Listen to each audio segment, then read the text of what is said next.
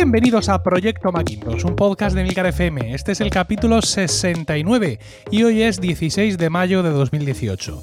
Proyecto Macintosh es el único podcast en español centrado exclusivamente en el Mac y en Mac OS. Hoy vamos a hablar con un invitado muy especial de muchas cosas alrededor de nuestros ordenadores Mac e incluso tendremos tiempo para responder algunas preguntas de oyentes. Proyecto Macintosh te llega gracias a Zencaster, el servicio web para grabar entrevistas en remoto pero con calidad de estudio. Yo soy Emilcar y hoy me acompañan Carlos Burges, David Isasi y Marc Alonso. Como ves, esto es solo para usuarios de Mac, así que aquí y ahora y para ti comienza Proyecto Macintosh. Buenas noches, Carlos. Buenas noches, buenas noches. Y buenas noches, David.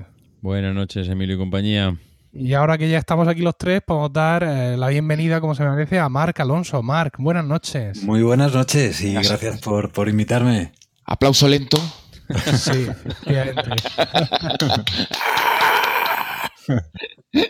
Hombre, gracias, eh, gracias a ti por haber aceptado nuestra, nuestra invitación y por eh, prestarte a venir aquí a charlar con nosotros eh, un rato, un rato sobre el, sobre el Mac, que, como bien sabes es el, es el tema que más nos ocupa y preocupa aquí en Proyecto Macintosh.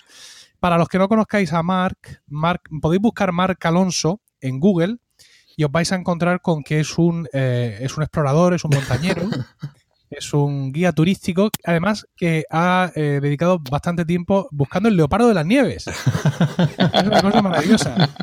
Y, y, aunque este, aunque ese Marc Alonso ya nos valdría perfectamente para el programa, ¿no? Con ese, con ese currículum, pero el verdadero Marc Alonso, el que nosotros amamos y queremos, es este que tenemos aquí y que trabaja en el departamento de marketing de Magníficos. Ya conocéis Magníficos, seguramente. Magníficos es un, una tienda online eh, de todo lo relacionado de productos Apple y, bueno, pues accesorios, memorias, en fin, todo, todo lo que podáis soñar eh, y, y, imaginar que existe, lo podéis encontrar ahí al entrar en proyectos en magníficos.com y si no, ellos tienen un email que debería ser ilegal, eh, estar ilegalizado por el Tribunal Supremo, que te llega, no sé cómo lo hace, te llega en ese momento de debilidad, te llega, oh, te, te, entra por ahí un domingo o un lunes, no, maldito seas.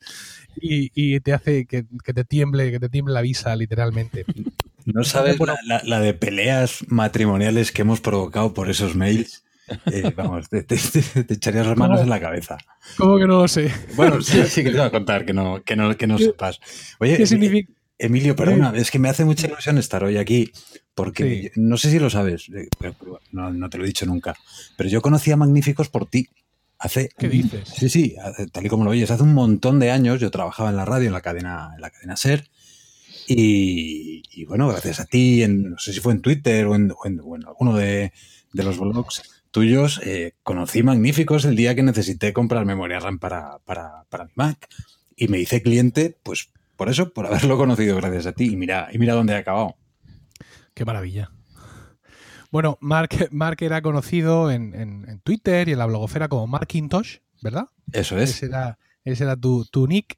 Y, y bueno, él eh, dice, bueno, ¿y por qué sabéis que trabaja en, Magnífico? Bueno, porque hace su trabajo, evidentemente, es allí, pero luego él, a, través de su cuenta personal, eh, pues también eh, tuitea mucho y es una cara, por así decirlo, muy visible. Es decir, no solo hace su trabajo a través de las cuentas oficiales y de los medios y canales oficiales de Magníficos, sino que también a través de su cuenta, pues nos va avisando de cosas, eh, estoy preparando no sé qué, en fin. Lo que va provocando que pongamos los dispositivos en modo avión para, para, evitar. Yo tengo, mira, tengo en estos momentos detrás de mí la tira, la famosa tira, tira LED de Kogi. La, la de Kogi, hombre. Que, y, y, mi mujer dice, ¿y esto cuánto te ha costado? Digo, pues no lo sé, no lo sé, porque era una oferta increíblemente arrolladora. Y dice, pero si todavía no sabes dónde las vas a poner, digo, pero si eso es lo de menos. Si lo maravilloso es que ya la tenemos en casa, que ha estado no disponible muchísimo tiempo. Y, es que, y, y, al final me, me, he emborrachado, Mark, me he emborrachado de LED. O sea, la tengo aquí y estoy tan nervioso que no quiero ponerla. No quiero ponerla porque, porque no sé dónde va a quedar mejor. Le, le he vendido una a mi jefe hoy. Y yo es que también, Tío. es que soy soy un caso porque yo os ando liando a todos y, pero es que luego al final caigo yo también, con lo cual es que es una ruina trabajar donde trabajo para alguien así como nosotros, de verdad que es una ruina, es una ruina. Bueno, pues mira, tengo eh, algunas cosas que, que, quiero preguntarte, que queremos preguntarte eh, en torno al, al, al, Mac, ¿no? Porque, bueno, eh, el, estar en una posición como la que tú estás y en la que está Magníficos, bueno, pues es una atalaya estupenda, es un sitio increíble para comprobar, mm, digamos, eh, comportamientos, ¿no? Porque aquí, por ejemplo, en, en Proyecto Macintosh hemos hablado muchas veces de Apple Care de, lo importante que puede ser el Apple Care mm, para mí, para mi gusto, para cualquier producto de Apple, pero para algunos productos en concreto eh, de una forma muy, muy importante. ¿no? Vosotros siempre tenéis el Apple Care con, con, mm, cierto descuento, en algunos momentos más, en otros menos, que ya se vocea por las redes sociales. Y, querría preguntarte, ¿cómo, cómo ves la relación del público en general con el Apple Care? ¿Crees que es una, una cosa que la gente, digamos, está... Eh, eh, valorando como lo que es y contratándola y comprándola? ¿O, crees que todavía el, eh, los clientes españoles de Apple no han llegado a valorar todo lo que puede ofrecer? Pues te, te, voy a decir dos cosas, Emilio, os, cuento. vender se vende, se vende mucho, muchísimo. además nosotros vendemos muchísimo Apple Care de hecho, creo que somos el distribuidor que más Apple Care vende en España, precisamente por lo que comentabas, ¿eh? porque siempre, siempre lo tenemos con descuento. Pero en general, la gente desconoce por completo qué es esto del de, Apple Care. Eh, a pesar de que se venden muchas unidades, yo creo que el gran público en general desconoce que existe esta, esta opción. Y, bueno, nosotros lo notamos mucho en atención al cliente, nos, nos hacen muchas consultas respecto al tema de ampliación de, o de garantía o de seguros, ¿no? Nos llaman muchas veces pidiendo contratar pues, pues, pues un seguro para, su iPhone, para su Mac que se acaban de, de, comprar y bueno, nosotros no vendemos, pero les ofrecemos el Apple Care, ¿no? Y es ahí cuando nos damos cuenta que la gente desconoce pues que existe esta, esta, esta maravillosa opción, ¿no? Y, o sea, que queda mucho, mucho camino por recorrer, a pesar de las grandes ventas que, tiene. Y lo recomendamos siempre que podemos, la verdad. El, Apple Care, Carlos, eh, eh, en, España, digamos, lo tenemos un poco a medio gas, ¿verdad? Porque en Estados Unidos, no sé si en otros países, el Apple Care tiene, tiene más, capacidades, creo que se llama Apple Care Plus o algo así, te protege de accidentes. Sí, hay una segunda versión. Yo el tema del Apple Care no lo tengo muy controlado, porque me pasa como a muchos usuarios. Compras el básico, el que tenemos disponible, y ya no hay más, con lo cual ya no te preocupas de más, no vives en, otro país y te, te, ofrece una circunstancia. Pero, pero sí que hay para ciertos productos, creo que es para el iPhone, hay un Apple Care Plus, que añade ciertas características adicionales que sobre todo, bueno, pues eh, está en, en, Estados, en Estados Unidos. Es muy gracioso esto porque pensamos, sí, bueno, eh, en Estados Unidos el iPhone es un teléfono eh, importante. Bueno, es tan importante que el otro día estaba viendo un stand-up de comedy en Netflix y estaban hablando de tirar teléfonos móviles al suelo y decían, ¿esto qué es? ¿Esto qué es? Esto, ah, esto es un Android, esto es de pobres. O sea que se ríen ellos mismos de, del, tema de, eh, del tema de iPhone bis Android eh, a nivel de calle y evidentemente es eh, para un mercado tan potente para el iPhone como es Estados Unidos, pues ellos tienen ventajas que nosotros no tenemos. Yo, de todas maneras, Mark, a mí me gustaría, que igual tú nos puedes dar algo más de información, me gustaría preguntarte no sé si es una percepción mía, pero tengo la sensación de que hemos bajado un par de peldaños dentro de lo que es el Apple Care eh, en España. En el sentido de que eh, creo que hay algunos productos, o por lo menos, ya te digo que es la sensación que tenemos, de que no sé si el Apple Watch, que mm, algo hemos perdido con respecto a, bueno, digamos, la presentación inicial y, la, cobertura que tenía. Eh, no sé si con el iPhone también hemos bajado eh, en cuanto a protecciones. la sensación que tenemos, o por lo menos la que tengo yo ahora mismo, es que en España el tema del Apple Care estamos en, vamos, en un segundo nivel, a pesar de que se sigan vendiendo y, que los vendáis eh, a porrillo. No sé si es así o no. Hombre, no tengo esta sensación. O sea, es decir, siempre hemos estado en segundo plano desde siempre, ¿eh? desde, que se, desde que se vende Apple Care aquí. Eh, no, pues eso, no ha llegado esta versión Plus nunca y, bueno, no se le espera de momento. Mm, yo no he notado una bajada de calidad en, a la hora de gestionar el Apple Care. Yo, por ejemplo, yo siempre me lo compro cada año. Cuando cambio de iPhone, siempre me lo compro y lamentablemente tengo que, que acabar utilizándolo siempre. Y el trato yo no he notado que sea, que sea diferente. Sí que es distinto eh, cuando, bueno, cuando lo usas para un Mac o cuando lo usas para, para un iPhone, pero por cosas evidentes. No tienes un problema con un Mac, no, no, no te lo cambian de buenas a primeras, ¿sabes? Te lo, te lo reparan, sea la reparación que sea. Eh, con un iPhone es distinto. Si tienes el Apple Care, pues ya directamente ya, la mayoría de veces ya ni, Apple ni te propone eh, repararte el iPhone, sino que ya directamente te dan un, un, un iPhone restaurado. Oye, hace, hace cosa igual de año y medio, que sí, creo que más o menos año y medio que compré mi último Apple Care. Seguimos con el tema de las cajitas, porque eso es algo que tampoco lo he entendido nunca, que te compres un Apple Care, que te venga con tu caja, que te la envíen, y, luego Pues- encima lo abres y es un código.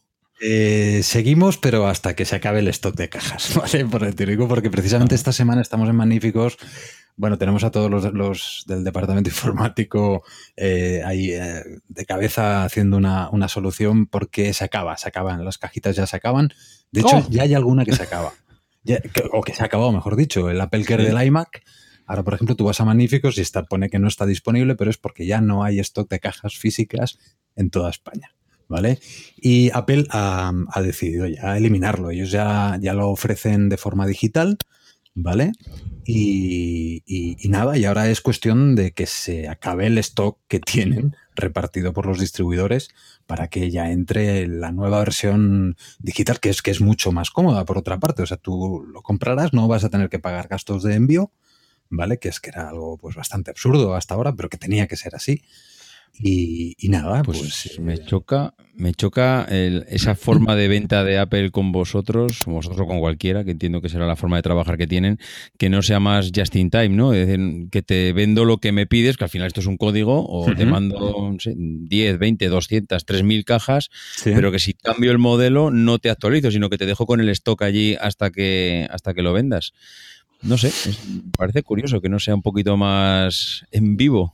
Bueno, no te, no te ya, se- ya lo suelen hacer esto. ¿eh? Fíjate todas las ofertas de MacBook Air que han ido apareciendo en los últimos meses, que nosotros nos hemos hartado de vender MacBook Air, nosotros y todos los distribuidores de, de Apple. Eso, eso, ahí, donde duele. Y esto es porque tiene, hay, hay- hay mucho stock. Es que seamos realistas, hay, hay- hay- hay mucho stock y, y, bueno, eh, Apple ha pensado en, en- en, pues eso, en hacer promociones que hace unos años no hacían y ahora sí que hacen, pues en previsión de lo que pueda pasar o lo que pueda venir. Pues yo, yo he contado muchas veces este tema del Apple Care en cajita, que bueno, me, me alegro que hayan trascendido de la caja, sobre todo una empresa como Apple que tanta preocupación ha puesto siempre por el, por el embalaje de sus productos, ¿no? Es decir, yo mm, ahora ya menos, pero ah, muchas veces las presentaciones de los iPhone destacaban en la presentación que la caja ahora ocupa no sé cuánto menos para esta parte y para la otra.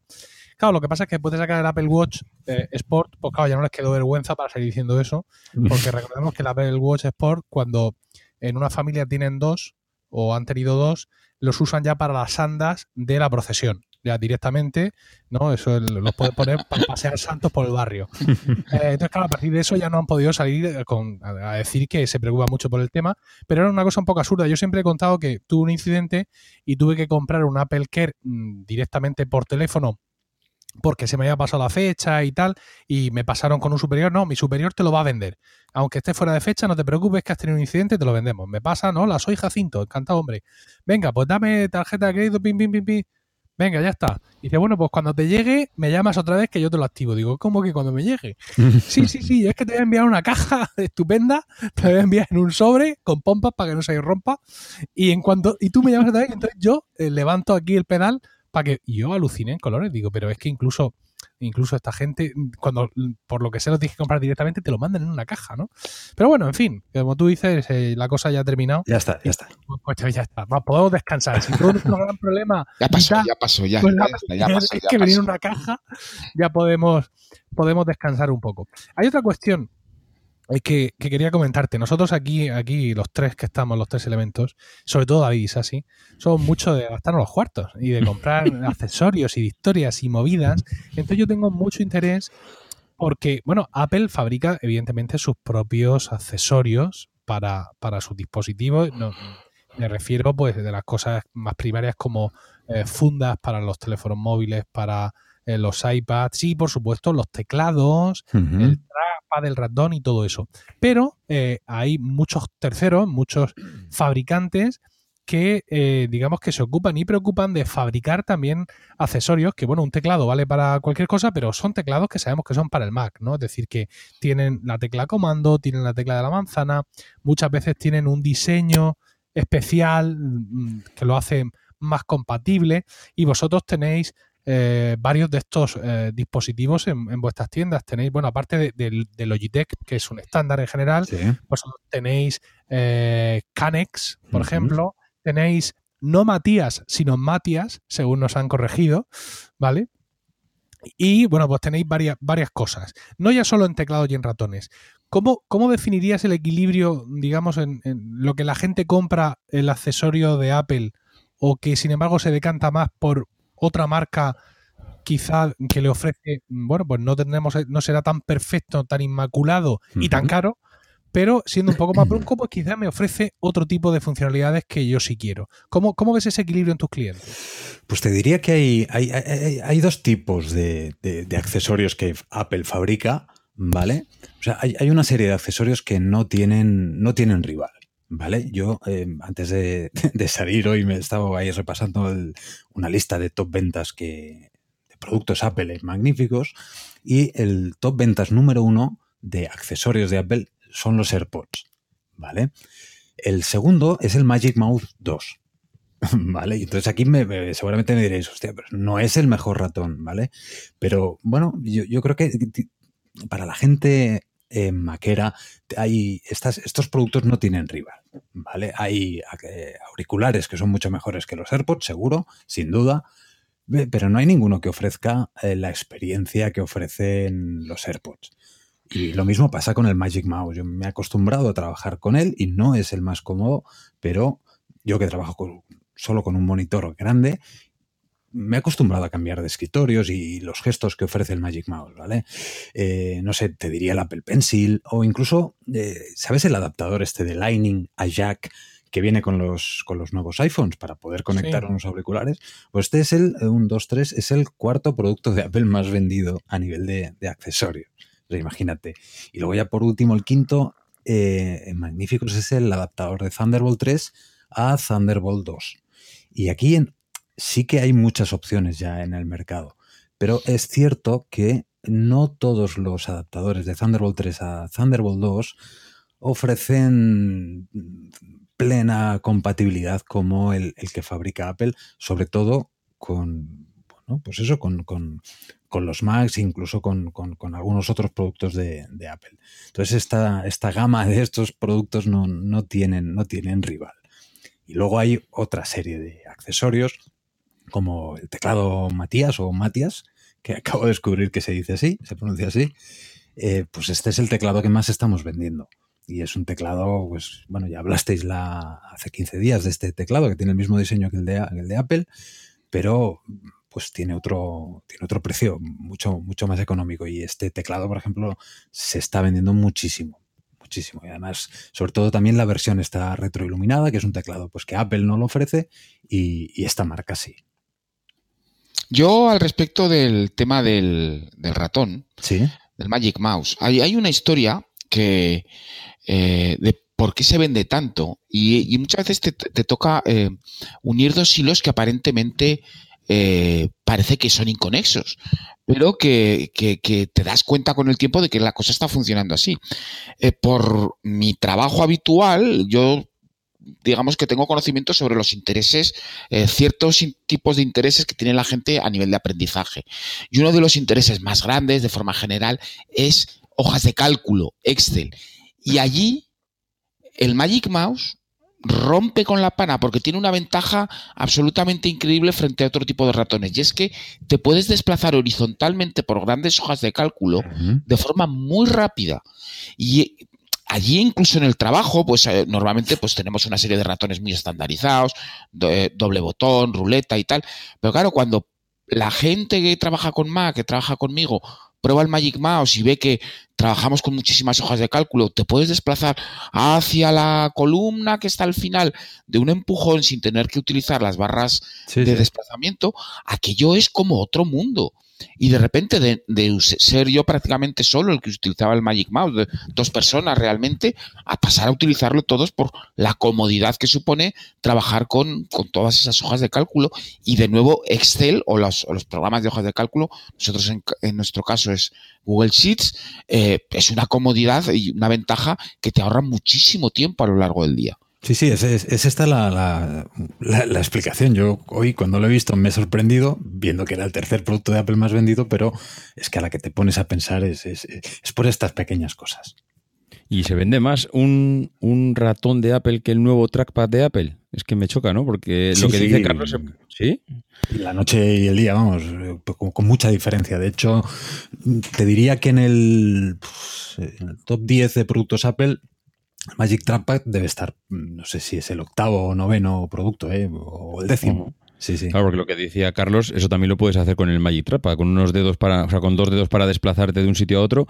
Mm, Entiendo que el gesto es similar y, bueno, parece como que el Magic Trackpad ha sustituido o viene a sustituir al ratón que veo que no es del todo así. Igual estamos, yo por lo menos estaba pensando que el ratón ya ni se vendía y me ha sorprendido bastante. No, no, al, al contrario, contrario. Nosotros es que somos un poco raros. Nosotros, ¿sabes? Nos, sí, sí, seguramente. Sí. La gente sigue siendo de ratones. Eh, sí, ahí está, ahí está. Yo me quedo muy, muy sorprendido porque eh, eh, yo tengo la, la, la, la opinión de que Apple, por regla general, ha fabricado los peores ratones que una, que una empresa podría llegar a fabricar. Eh, tengo tengo vari, varios pueblos en mis cajones en estos momentos. Mm, y, y, por otro lado, Microsoft, sin embargo, de una forma absolutamente inesperada, fabrica muy buenos ratones. Y también he usado, también he usado un par de ellos. Y me sorprende mucho mm, en, en, este sentido con lo que la gente, precisamente los teclados y los ratones y los trackpads de Apple, enseguida, cuando ya no te viene incluido en el ordenador, enseguida tiran para un Logitech de toda la vida o lo que sea. Me sorprende mucho lo que dices. El, el Magic Mouse 2, por cierto, creo que la única diferencia con el 1 es la batería, ¿no? Es la batería, correcto. Sí, sí. Que tienes que cargarlo y dejar de trabajar cuando se te acaba la, la batería.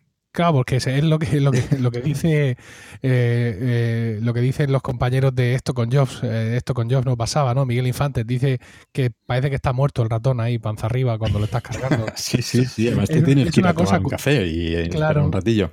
Además es de, esa época de, de, cargas cargas raras y eh, salió creo que al mismo tiempo muy cerca el Magic Mouse este que se te queda ahí eso despanzurrado en la mesa y luego el, el Apple Pencil que lo cargas metiéndolo en el puerto del iPad que son formas muy chungas de cargar que la gente se ha echado mucho las manos a la cabeza pero que ya nos dijo aquí un día Carlos nos dijo, uno, su lema, su moto, el, el, el, lema de su casa, la casa Burges.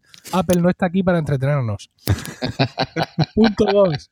Punto dos. Dime tú dónde lo pones. O sea, dónde pones, dónde, si quieres que el Apple Pencil sea así de fino, dime cómo lo cargas. Y en el, eh, supongo que en el Magic Mouse habrá habido, porque uno podría pensar que podría cargar por la parte frontal. Uh, pero seguramente hay ahí eh, sensores e historias que hacen que esto sea, sea, imposible, pero me ha llamado muchísimo la atención mmm, el, el, que el, esté tan, tan valorado, uh, tan valorado por, por la gente, la verdad, no, no, no, lo esperaba. El Apple Pencil lleva un adaptador de cuando lo compras, que es un adaptador Lightning hembra-hembra, para que lo puedas cargar con un cable Lightning normal. O sea, no estás sí, obligado a cargarlo con un, con un, uh -huh. con un iPad. Lo puedes ¿Sí? cargar. Sí, sí, sí. Además se carga sí, súper sí. deprisa. Sí, o sea, pues voy a buscar la caja a ver dónde lo tengo. Porque Ah, yo no lo usarás jamás, nada. Emilio. Hazme caso. eh. Todo el mundo lo critica, pero conectarlo al puerto Lightning es lo Sí. mejor que te puede pasar, aunque sea antiestético lo que tú quieras. Al final, el cable ese yo Sí. no lo he vuelto a utilizar jamás. Si es por encontrarlo, si no es por usarlo, no, porque como...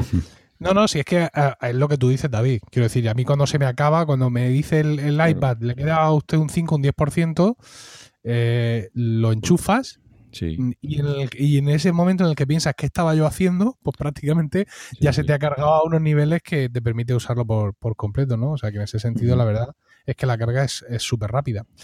Ah, más cosas, más cosas que quería yo hablar contigo sobre, sobre accesorios. Vosotros, eh, aunque, bueno, no lo podríamos, no es un accesorio para Mac, realmente es otra cosa, los NAS. Hmm. Eh, son también, digamos, una parte relevante de, de vuestro catálogo eh, y además habéis, acon- habéis acompañado, por así decirlo, al mercado en esa, en esa locura por, por los NAS y, por todo, y bueno, pues eh, los discos duros para los NAS, eh, todo este tipo, todo este tipo de historias. ¿Cómo, ¿Cómo habéis visto esto desde Magníficos? ¿Qué tratamiento le dais a esto? Ofrecéis packs muy interesantes que vienen ya con el disco duro incorporado, porque, en fin, eh, un NAS por sí solo es una caja vacía, ¿no? Pero mm, veo que, que, no solo los vendéis, sino que os habéis, habéis procurado vender soluciones eh, digamos, ya preparadas y, distintos modelos. Tenéis, en cada modelo hay una serie de combinaciones de configuración. Veo que es un producto marca al que la estáis dedicando mucho cariño.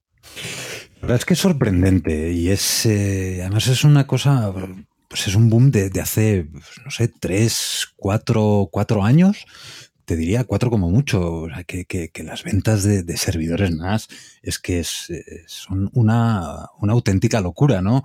Eh, se venden muchísimo, muchísimo y, bueno, nosotros apostamos ya desde el principio por estos, por estos productos y, y la verdad es que, que, pues que tienen mucho, mucho éxito, pero ya no solo para, para, para, para empresas y demás, que también hay muchas empresas que, que nos compran servidores NAS, pero lo sorprendente es que yo te diría que la mayoría de las ventas de servidores NAS son para, eh, para particulares, o sea, para gente como nosotros que, que pues, se lo están instalando en casa, ¿no? Y, y me sorprende porque es que no, no, no son dispositivos sencillos y fáciles de utilizar. Vamos, yo los odio, yo tengo uno en casa lo utilizo poquito, pero es si estás acostumbrado a trabajar con, con, productos de Apple, es la antítesis total de, de, de, de, Apple, vamos, no, no, el sistema operativo tanto de QNAP como de Synology, pues no, no, no, es, no es demasiado fácil de, de utilizar y de configurar y, y, demás,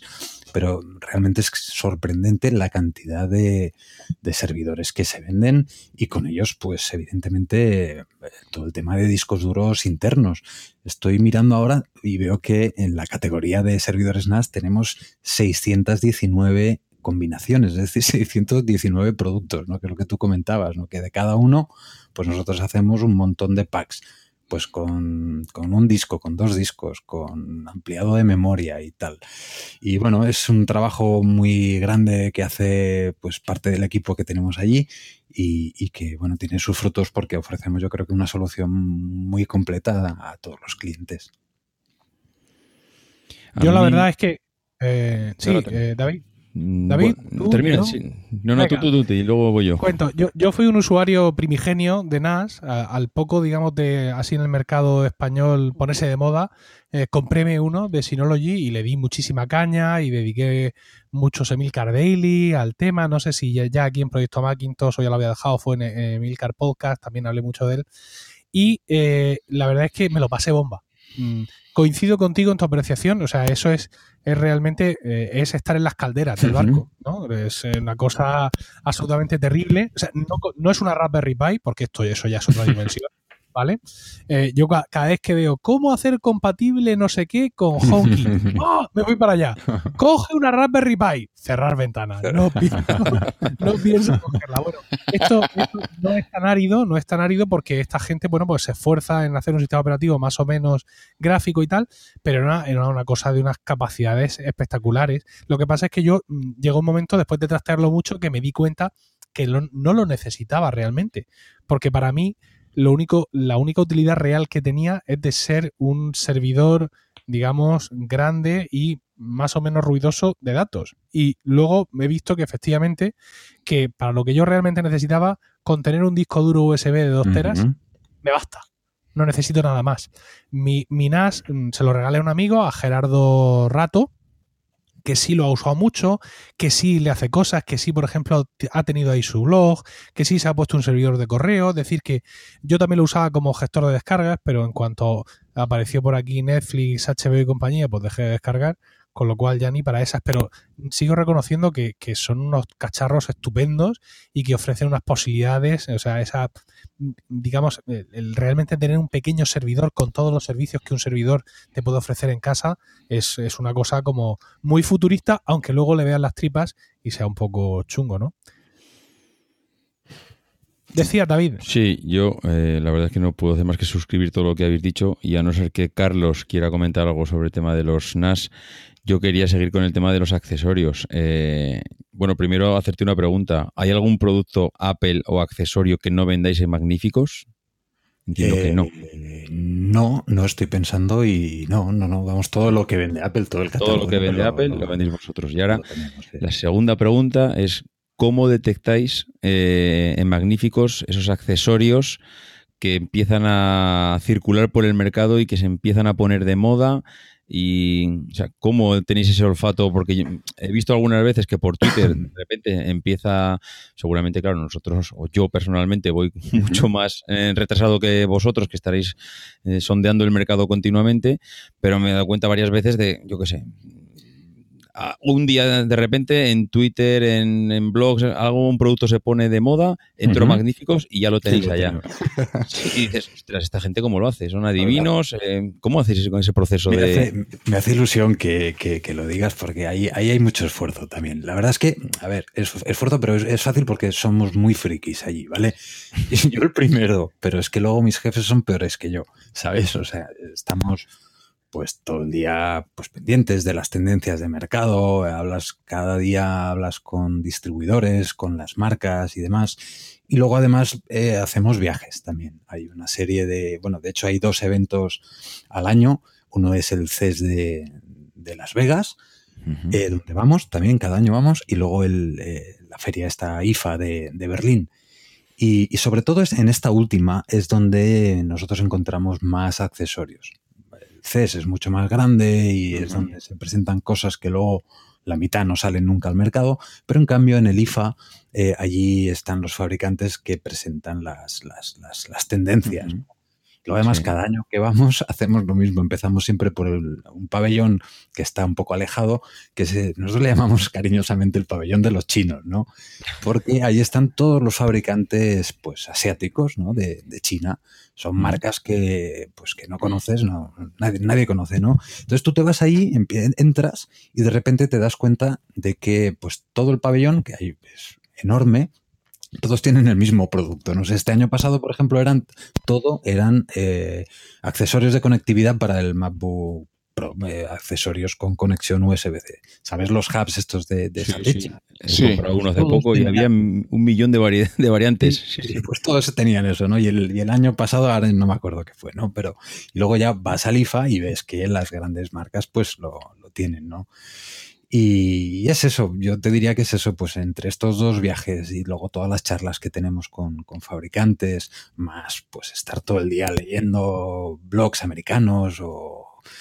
¿Se os ofrecen mucho fabricantes llegar allí a magníficos, eh, oye, tengo este producto? sí, sí, mucho, es, es, constante.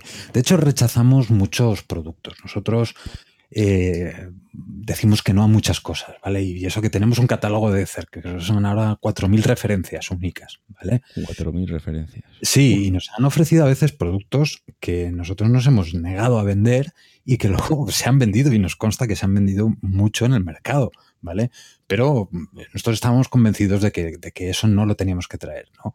Y sobre todo son productos que, nosotros, tras probarlos y analizarlos, hemos visto que no ofrecen una experiencia de usuario buena, ¿vale? Y, que si nosotros lo ponemos en, en, nuestra web y tenemos buen margen y a pesar de que no vamos a poder ganar dinero vendiendo esos productos, le vamos a hacer un poco la puñeta al cliente que lo va a comprar, ¿vale? Y esto es una de las leyes o de las normas que hay en Magníficos que yo la comparto al 100%, que lo primero es el cliente y lo primero es vender productos que, pues que le mejoren la vida al, cliente, al usuario de, productos Apple, ¿no? Y ya te digo que descartamos muchos, muchísimos productos, sí. Y, y, Magníficos es una tienda online o es una tienda física? ¿Qué preferís? ¿Que la gente vaya a comprar allí? Porque me ha parecido ver, mira que de las veces que doy vueltas por Barcelona, ha habido varias ocasiones que he dicho me voy a pasar por allí para echar un vistazo a la tienda. Sí, no, no, no descartes que un día pase por allá, pero es que tengo la sensación por las fotos que os he visto, pues eh, clientes que van allí, hacéis una foto, de que no es una tienda eh, para ir a comprar, que preferís que la gente compre online. La verdad es que, eh, mira, cuando yo entré hace pues, cuatro o cinco años, el 90% de, de nuestras ventas era online solo online. 90-95%. Sí, sí, sí, era un 90-10. ¿Vale? Entonces, lo que es la, tienda física de Barcelona era simplemente un punto de recogida, ¿vale? los clientes hacían el pedido y, pues, en lugar de o para ahorrarse el envío, pues pedían recogerlo en la tienda. Y bueno, fuimos creciendo con el tiempo y cada vez nos venía más gente y la tienda se nos quedó pequeña, entonces hicimos reformas, hicimos un punto de recogida más grande, ¿vale? Y pero seguimos creciendo y, ahora mismo pues yo creo que representa un 80% las ventas online frente a un 20% de lo que son las ventas de, tienda. Pero estamos creciendo mucho en tienda y es que cada vez la gente viene a comprarnos más. Y ahora eh, nos hemos dado cuenta de que pues lo que tenemos es eso, es que es un punto de recogida muy grande, que lo hemos convertido un poquito en tienda, pero es una, es una cosa rara, ¿no? Entonces, bueno, la semana que viene empezamos ya unas reformas y vamos a cambiar por completo la tienda. Primicia, primicia, primicia. Sí, sí, sí, De hecho, ya veréis que lo diremos por Twitter y tal, pero estaremos unos días eh, haciendo reformas eh, porque vamos a hacer, a convertir la tienda en, pues en eso, en, punto de recogida, pero, sobre todo en una tienda. ¿Utilizáis la tienda como almacén? Te voy a convertir en una perspectiva. ¿Utilizáis la tienda como un almacén para luego distribuir o el almacén lo tenéis fuera? El almacén lo tenemos eh, allí mismo, en el local. Es un local muy, muy, muy grande. O sea, yo todos, el día que vengas ya te lo enseñaré porque todas las visitas que vienen a Magníficos me hace gracia porque todos dicen lo mismo. Hostia, no me imaginaba que esto fuese tan grande. y, no sé, son mil metros cuadrados y, de tienda. ¿Mil metros cuadrados? Sí, sí, sí, sí. Son dos plantas y toda la planta de abajo, que deben ser 500 metros cuadrados, es almacén. Y ahí sí que tenemos un problema porque se nos ha quedado pequeño ya. ¿Vale? Y, somos ahí pues todos los que somos, somos 40 personas trabajando, que esa es otra de las cosas que la gente también se sorprende cuando ve ahí un montón de gente dentro y dice, hostia, pero ¿cómo es posible? Si es una tienda online. ya, pero claro, eh, el que no tengamos aquí gente atendiendo de cara al público no quiere decir que no haya trabajo detrás, ¿sabes? Y sí, sí, pero está, está todo ahí, está todo Yo lo único que te pediría, Mark, es si vais a ampliar, no vengáis a Vila de Cans, que es donde trabajo yo en la oficina físicamente, porque entonces ya mi mujer mm, puedo tener un problema si os tengo a tiro de piedra. somos más peligrosos con los boletines que comentaba Emilio. Sí, ¿no?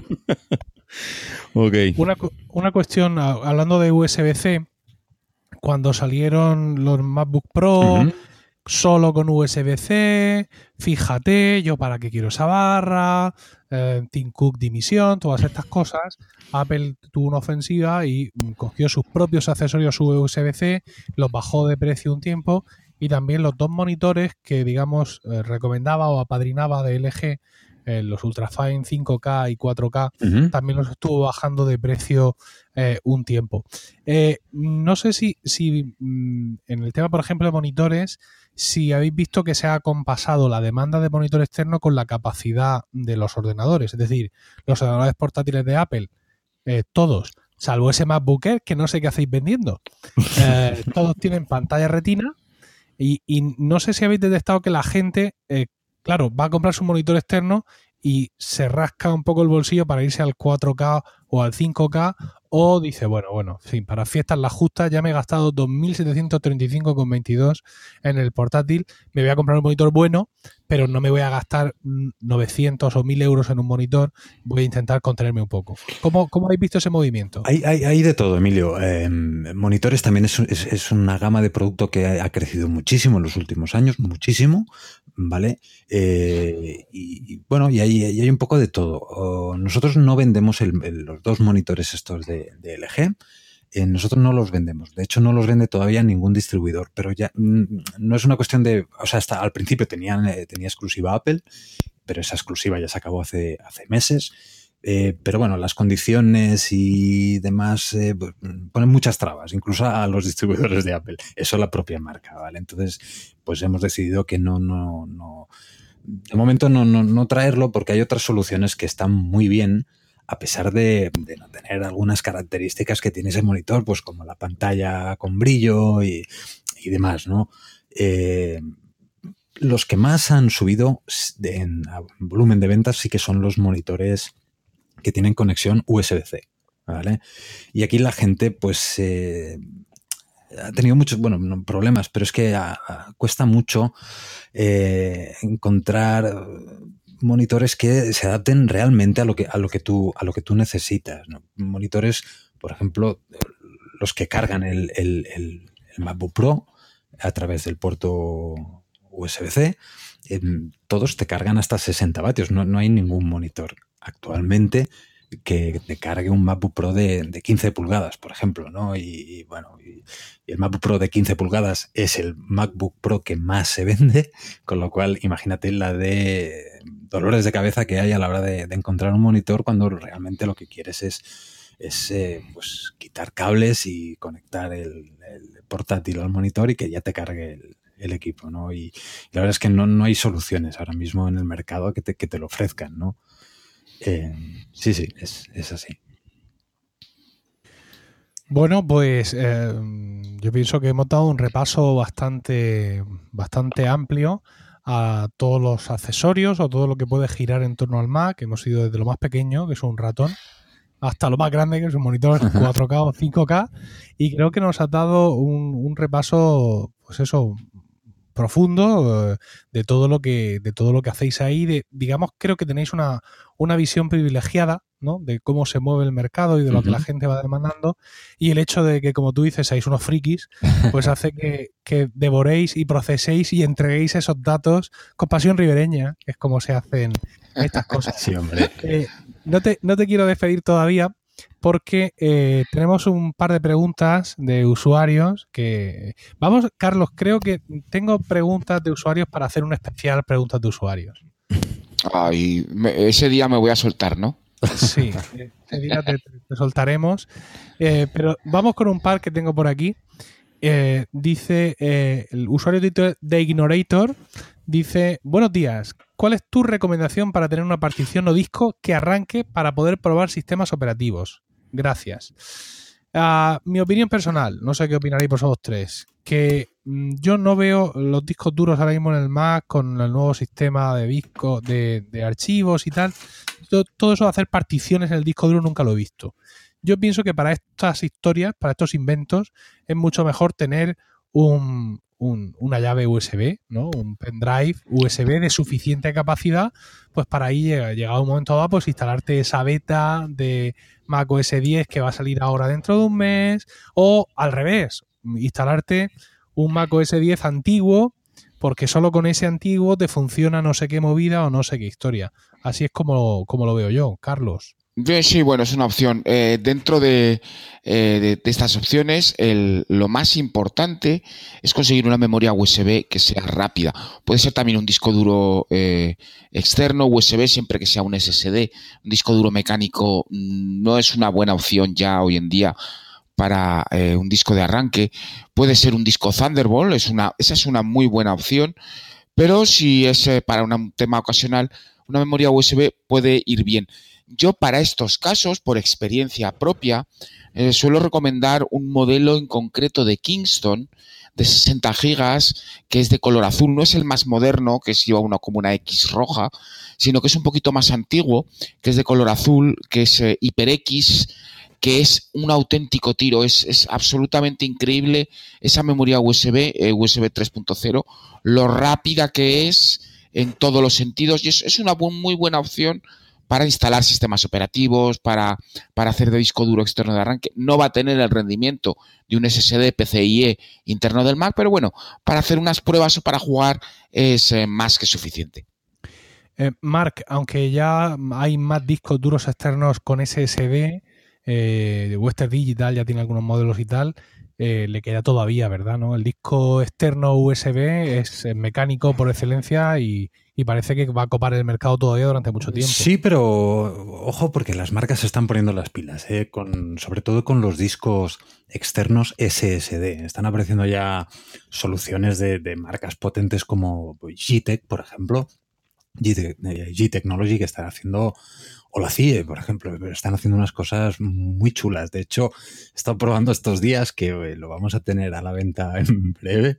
Un, ah, por favor. esto yo no, casi que no escuchéis, ¿eh? pero es un SSD externo, ¿vale? Pero el SSD es una tarjeta M2, ¿vale? Y tiene conexión Thunderbolt 3. Y luego, además, puedes comprarte uno que lleva dos tarjetas M2 dentro, con lo cual puedes hacer un RAID y puedes conseguir velocidades de hasta 2800 megas por segundo, o sea, una, una, burrada. Entonces, Ah, eso es orgiástico. Es- eso, claro. eso es. eh, Pero si lo hubiese visto para los verlos. que- a los que tienen MacBook Pros con Thunderbolt Correcto, 3, correcto. porque yo, correcto. yo le pincho eso a, a mi MacBook y me lo reinicia. Aunque estoy muy contento con mi MacBook y no lo cambio por nada del mundo, pero sé dónde están sus limitaciones. Todavía lo tienes, ¿no? El. MacBook, ¿verdad? Sí, sí, sí. Fue sí, David sí, el que no. Ay, No, ay, es David ay. el que ha oído como un Yo- comentario. El traidor, sí. Sí. No, yo to- todavía lo tengo y esta mañana comentaba en Proyecto Macintosh que los dos Mac, mm, mis dos Mac ahora mismo vigentes, tanto el MacBook de 2016 como mi iMac, eh, perdón, ay, ay, mi Mac Mini eh, de 2012 Mm. y 7 de 4 núcleos, no tengo ninguna gana de, de- de- de abandonarlos Sí, sí, ni de sí. dejarlos, porque creo que son dos máquinas excepcionales. Uno que ya me ha dado 6 años de gloria y el otro que va por dos y espero que me dé muchísimas más. La verdad es que ahí en ese sentido estoy, estoy muy contento, pero he de reconocerte que lo que dicen me seduce porque he coqueteado, al igual que le recomendamos aquí a este oyente que compre un disco duro externo y menciona Carlos SSD, yo también he coqueteado con la idea del SSD porque alguna vez he instalado en discos duros externos convencionales disco- eh, sistemas operativos para probar y al final, pues bueno, por, por mucho que quieras es el disco que tengo por aquí y no va muy rápido, entonces te quita la ganas de Eso probar, es. ¿no? Sí, entre, entre otras cosas aparte, porque muchos discos USB externos hoy en día, antes lo que se hacía era se cogía una caja, el disco USB, el disco eh, eh, era un disco tradicional SATA y se conectaba a un adaptador SATA y eh, ese adaptador SATA estaba dentro de la caja y ahí conectabas por USB al ordenador. Pero ya desde hace bastantes años, mm, sobre todo Western Digital eh, y también otros fabricantes de discos, mm, ya no fabrican discos con esta interfaz, sino que directamente el disco es USB 3 o, o USB y, ya no hay una interfaz SATA por el medio, sino que directamente conectan eh, vía USB. El SATA, por decir de alguna forma, ha desaparecido.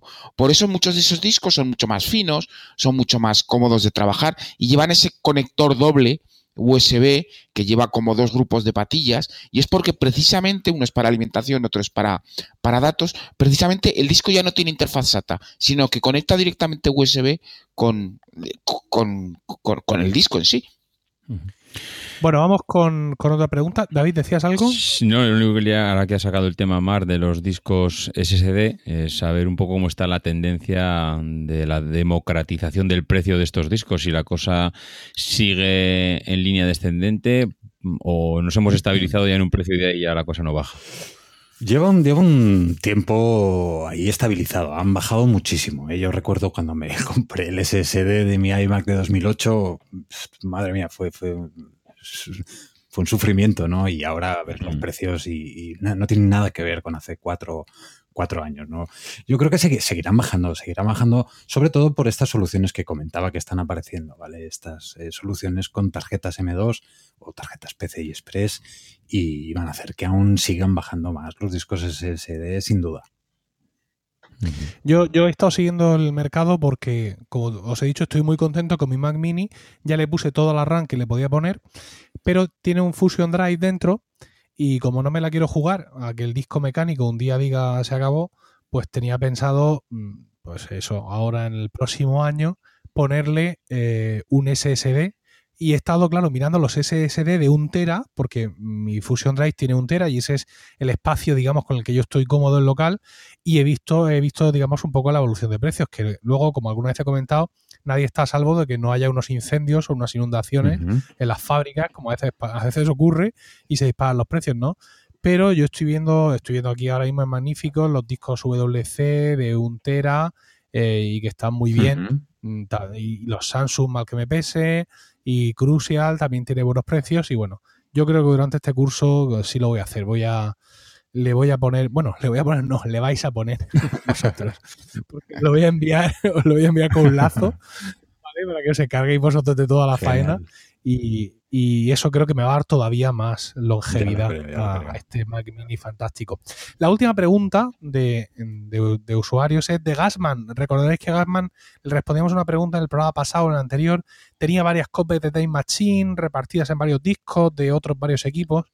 Y eh, no- nos hace una pregunta. Dice que cómo puede, o sea, me habla de la librería de usuario, ¿no? Es decir, la carpeta library de nuestro usuario que me, indica dónde se guardan los mails, dónde está Application Support, básicamente la que sale cuando le das al menú Alt en el Finder y a ir, esa que aparece ahí, esa, esa es la librería que él busca. Él quiere saber cómo puede, si puede, sacar esa carpeta librería de los usuarios de sus múltiples copias de Time Machine que tiene en varios, en varios discos. Yo la verdad es que aquí, mm, Carlos, yo me rindo, ya mm, no, llego hasta ahí. Es que esta es para Masters del universo. Ahí está. entonces ahí. Dale, dale. Aquí voy a sacar yo todos mis poderes. vale, ¿cómo se hace esto? ¿Cómo podemos ver la biblioteca de, de usuario de una copia, en una copia de seguridad de Time Machine? Bueno, pues Vamos a ir paso a paso. Lo primero abrimos una ventana del Finder. Vamos a nuestra carpeta de usuario. Ponemos la visualización de la ventana del Finder por lista. Esto es muy importante. Tiene que ser por lista.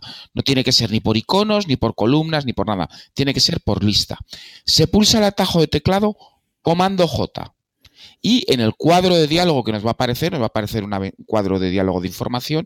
En la última parte, al final del todo, pone visualizar la, biblioteca, eh, la librería de usuario. Ok, marcamos esa casilla y ahora la biblioteca de usuario es visible dentro de nuestro usuario. Perfecto. Ahora invocamos Time Machine vamos a nuestra carpeta de usuario de Time, Machine y, oh, magia, allí se ve la librería o la carpeta de usuario. Madre pues vale. eh, decidme que es bueno. ¿Es bueno o no es bueno? Cualquiera te dice otra cosa.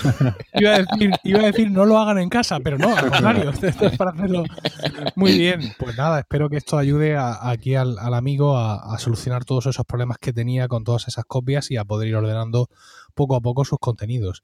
Y ya está. Mark, muchísimas gracias. Gracias a vosotros, madre mía, me, hace mucha ilusión haber estado, haber estado hoy aquí. Pues oigo cada 15 días y, estar aquí es, es, todo un honor, de verdad. Nos lo hemos pasado estupendamente, muchas gracias. Volverás, ¿no? Volverás, cuando digáis vosotros, ahora que ya he roto el hielo, cuando, cuando digáis. Muy bien. Sí, una post-keynote. ¿Te vienes una post-keynote? Vale, vale. Vale, después de la conferencia de desarrolladores hacemos aquí un mano a mano. Hecho. Estupendo, pues fíjate. Ah, Carlos, buenas noches. Buenas noches y buenas noches a todos los oyentes. Leleré, leleré, leleré. David Isasi, buenas noches. Buenas noches a todos y gracias a Mar por estar aquí.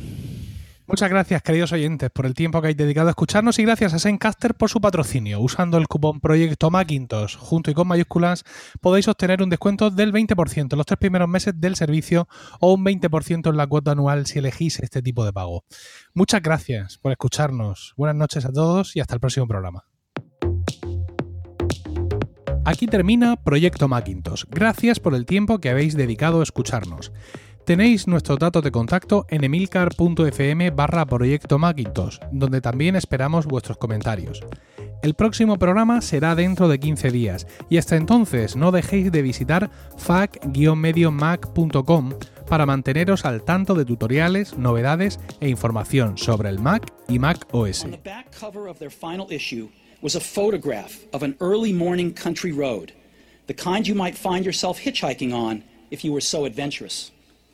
Beneath it were the words, Stay hungry, stay foolish. It was their farewell message as they signed off Stay hungry, stay foolish. And I have always wished that for myself. And now, as you graduate to begin anew, I wish that for you. Stay hungry, stay foolish. Thank you all very much.